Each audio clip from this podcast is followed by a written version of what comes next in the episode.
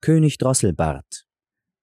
Ein König hatte eine Tochter, die war über die Maßen schön, aber dabei so stolz und übermütig, dass ihr kein Freier gut genug war.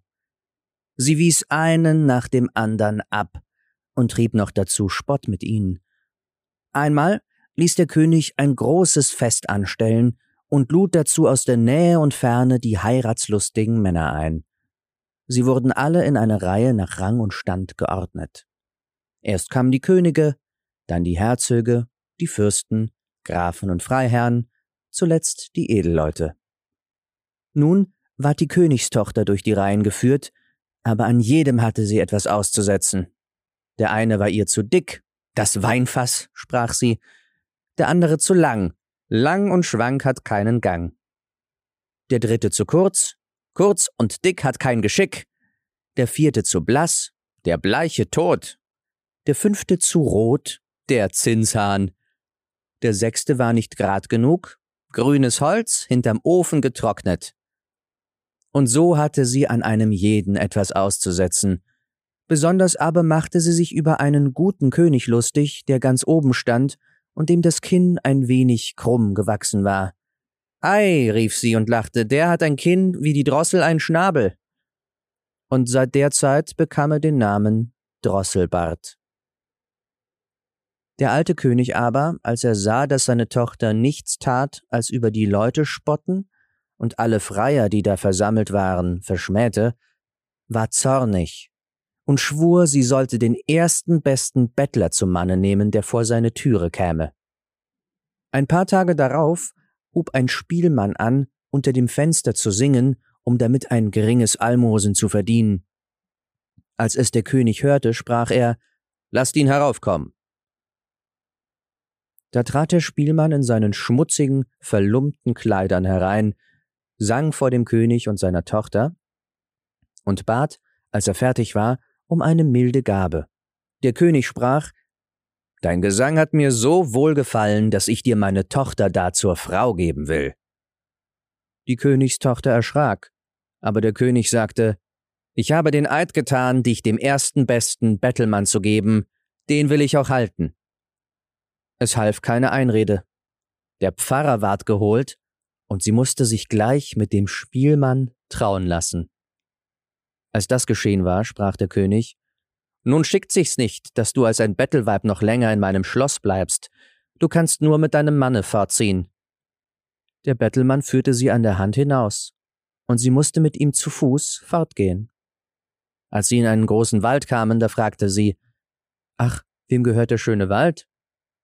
Der gehört dem König Drosselbart. Hättst du'n genommen, so wär er dein.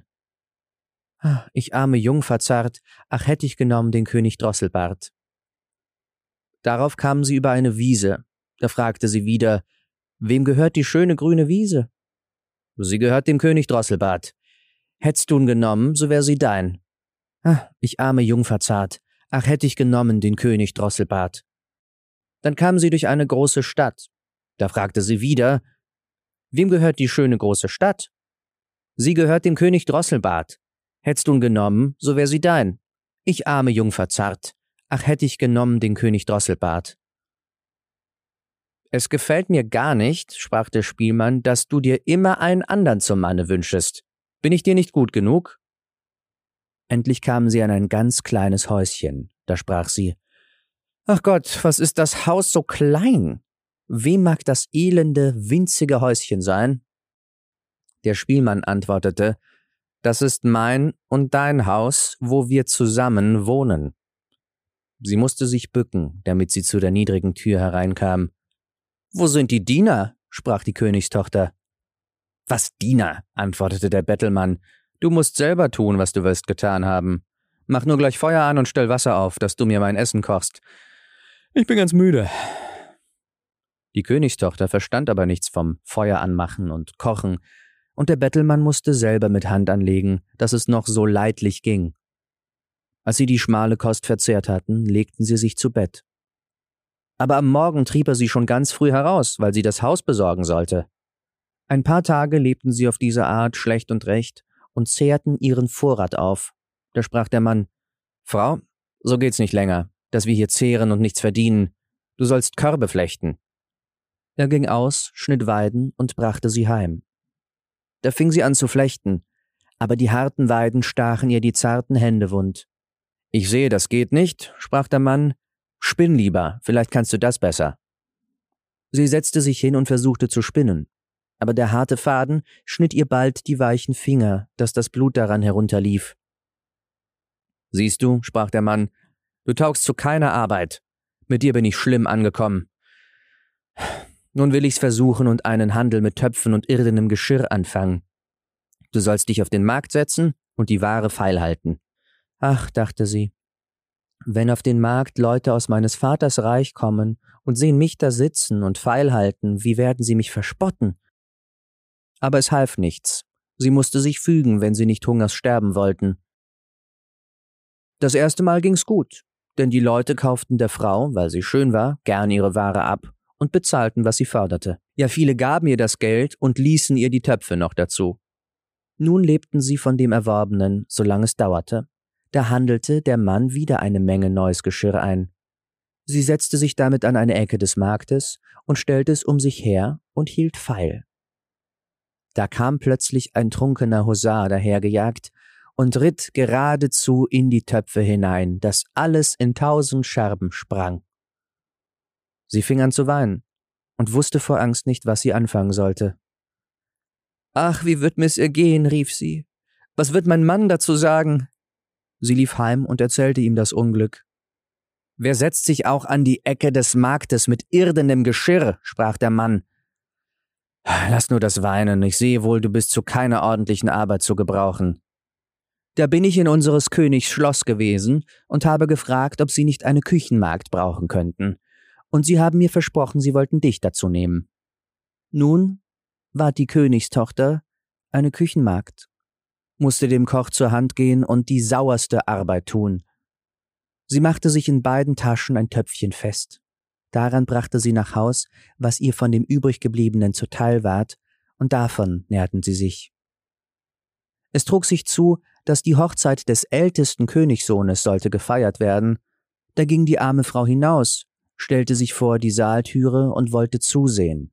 Als nun die Lichter angezündet waren und immer einer schöner als der andere hereintrat und alles voll Pracht und Herrlichkeit war, da dachte sie mit betrübten Herzen an ihr Schicksal und verwünschte ihren Stolz und Übermut, der sie erniedrigt und in so große Armut gestürzt hatte. Von den köstlichen Speisen, die da ein- und ausgetragen wurden und von welchem der Geruch zu ihr aufstieg, warfen ihr Diener manchmal ein paar Brocken zu, die tat sie in ihr Töpfchen und wollte es heimtragen. Auf einmal trat der Königssohn herein, und als er die schöne Frau in der Türe stehen sah, ergriff er sie bei der Hand und wollte mit ihr tanzen, aber sie weigerte sich und erschrak, denn sie sah, dass es der König Drosselbart war, der um sie gefreit und den sie mit Spott abgewiesen hatte. Ihr Sträuben half nichts, er zog sie in den Saal. Da zerriss das Band, an welchem die Taschen hingen, und die Töpfe fielen heraus, dass die Suppe floss und die Brocken umhersprangen. Und wie das die Leute sahen, entstand ein allgemeines Gelächter und Spotten. Und sie war so beschämt, dass sie sich lieber tausend Klafter unter die Erde gewünscht hätte. Sie sprang zur Türe hinaus und wollte entfliehen, aber auf der Treppe holte sie ein Mann ein und brachte sie zurück. Und wie sie ihn ansah, war es wieder der König Drosselbart. Er sprach ihr freundlich zu Fürchte dich nicht. Ich und der Spielmann, der mit dir in dem elenden Häuschen gewohnt hat, sind eins. Dir zuliebe habe ich mich so verstellt, und der Husar, der dir die Töpfe entzwei geritten hat, bin ich auch gewesen. Das alles ist geschehen, um deinen stolzen Sinn zu beugen und dich für deinen Hochmut zu strafen, womit du mich verspottet hast. Da weinte sie bitterlich und sagte, ich habe großes Unrecht gehabt, und bin nicht wert, deine Frau zu sein. Er aber sprach, Tröste dich, die bösen Tage sind vorüber. Jetzt wollen wir unsere Hochzeit feiern. Da kamen die Kammerfrauen und taten ihr die prächtigsten Kleider an. Und ihr Vater kam und der ganze Hof und wünschten ihr Glück zu ihrer Vermählung mit dem König Drosselbart, und die rechte Freude fing jetzt erst an. Ich wollte, du und ich, wir wären auch dabei gewesen,